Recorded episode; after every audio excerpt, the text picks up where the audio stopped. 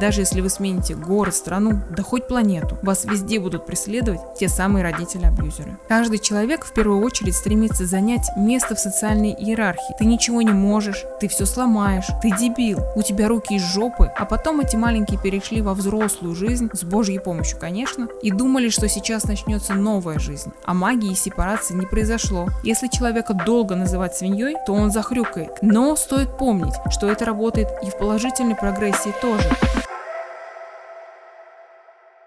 Всем привет! За микрофоном практикующий коуч Алена Смарт, и это первый выпуск подкаста «К себе на ты». Уже 4 года я помогаю людям обрести внутреннюю опору, побороть синдром самозванца, построить гармоничные отношения с окружающими и, что самое важное, стать главным героем своей жизни. Сейчас я запустила подкаст, чтобы как можно больше людей становились на путь обретения себя. В ответ от вас я буду благодарна получить сердечко, если вы слушаете меня в Яндекс Музыке, или звездочки в Apple подкастах.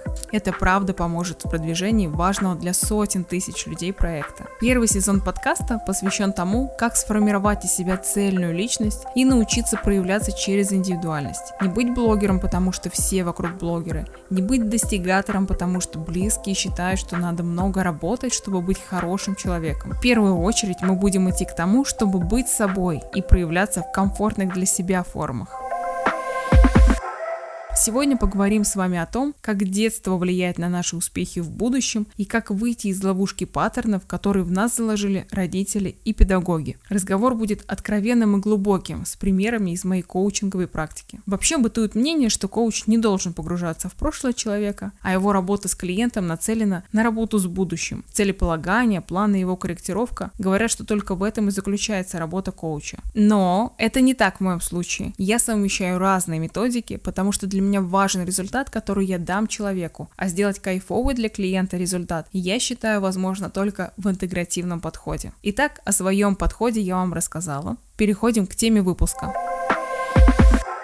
В первую очередь мы обсудим, как каждый из нас формирует восприятие мира посредством наблюдения за родителями, семьей или учителями. Рождаясь, мы попадаем в первую социальную группу – в семью. Сюда входят родители, бабушки, дедушки, воспитатели. Причем нередко при воспитании наибольшее влияние на детей могут оказать тренеры и педагоги, нежели родные люди. Семья, родные, воспитатели, педагоги становятся первым авторитетным образом, с которого мы считываем определенные поведенческие модели, учимся взаимодействовать в обществе на основе увиденного и формируем личное мнение о себе и об окружающем мире. Давайте остановимся на мнении о себе, той самой самооценке. Важно понимать, что все наши синдромы самозванцев растут из детства. Самооценка формируется как в раннем возрасте, так и всю жизнь через внешнюю обратную связь о нас авторитетами. Если важные для нас люди в ответ на попытку самостоятельности постоянно нам кричат «ты ничего не можешь», «ты все сломаешь», «ты дебил», «оставь, я сделаю без тебя», «у тебя руки из жопы», если нам постоянно говорят эти фразы, то мы начинаем со временем сами относиться к себе подобным образом. Обесценивать успехи, бояться начинать новое, откладывать на потом и не завершать текущие дела. Если человека долго называть свиньей, то он захрюкает. Вот как раз в вопросе самооценки действует тот же принцип. Но стоит помнить, что это работает и в положительной прогрессии тоже. Если мы будем слышать приободрение в ответ на нашу инициативность, разрешение пробовать, ошибаться и свободу выбора, то однозначно мы будем легче проходить этапы, требующие от нас предприимчивости. При неудачах, например, двойка в школе, нам не захочется сокрыть этот факт, потому что мы ощущаем безопасность рядом с близкими людьми, принятие. Нас любят любыми, мы можем без страха жить и ошибаться. Такая атмосфера и восприятие ребенка мира формирует про прочную самооценку и внутреннюю опору. Она складывается через способность здраво оценивать свои достоинства и промахи и возможность опираться на близких людей при необходимости. Это небольшой пример формирования самооценки себя оценивания. Как вы поняли, самооценка проявляется через голоса других людей, которые считаются в нашем восприятии авторитетными.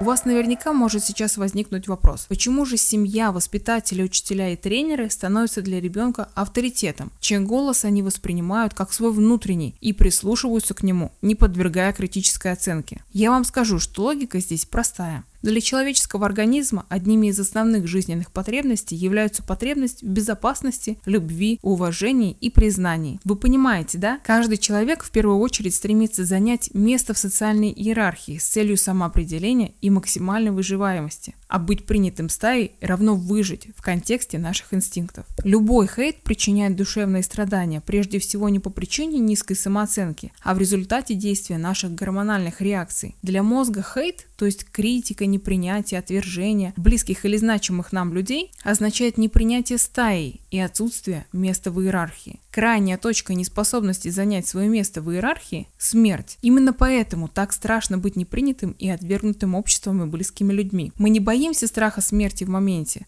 но бессознательно все страхи сводятся к нему.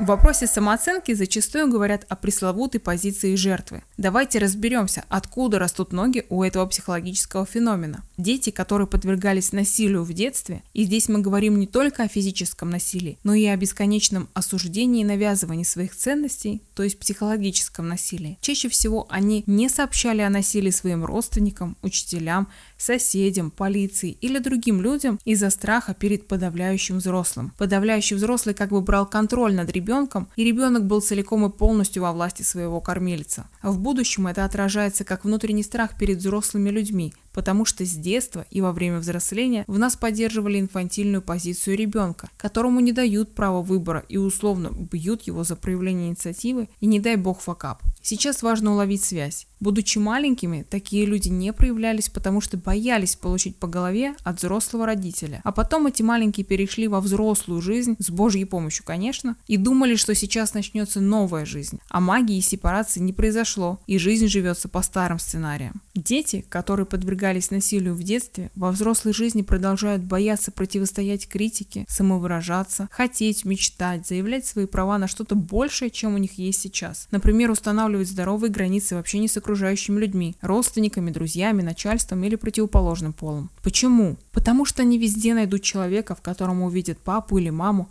которые подавляли их проявление себя в детстве. Даже если вы смените город, страну, да хоть планету, вас везде будут преследовать те самые родители-абьюзеры.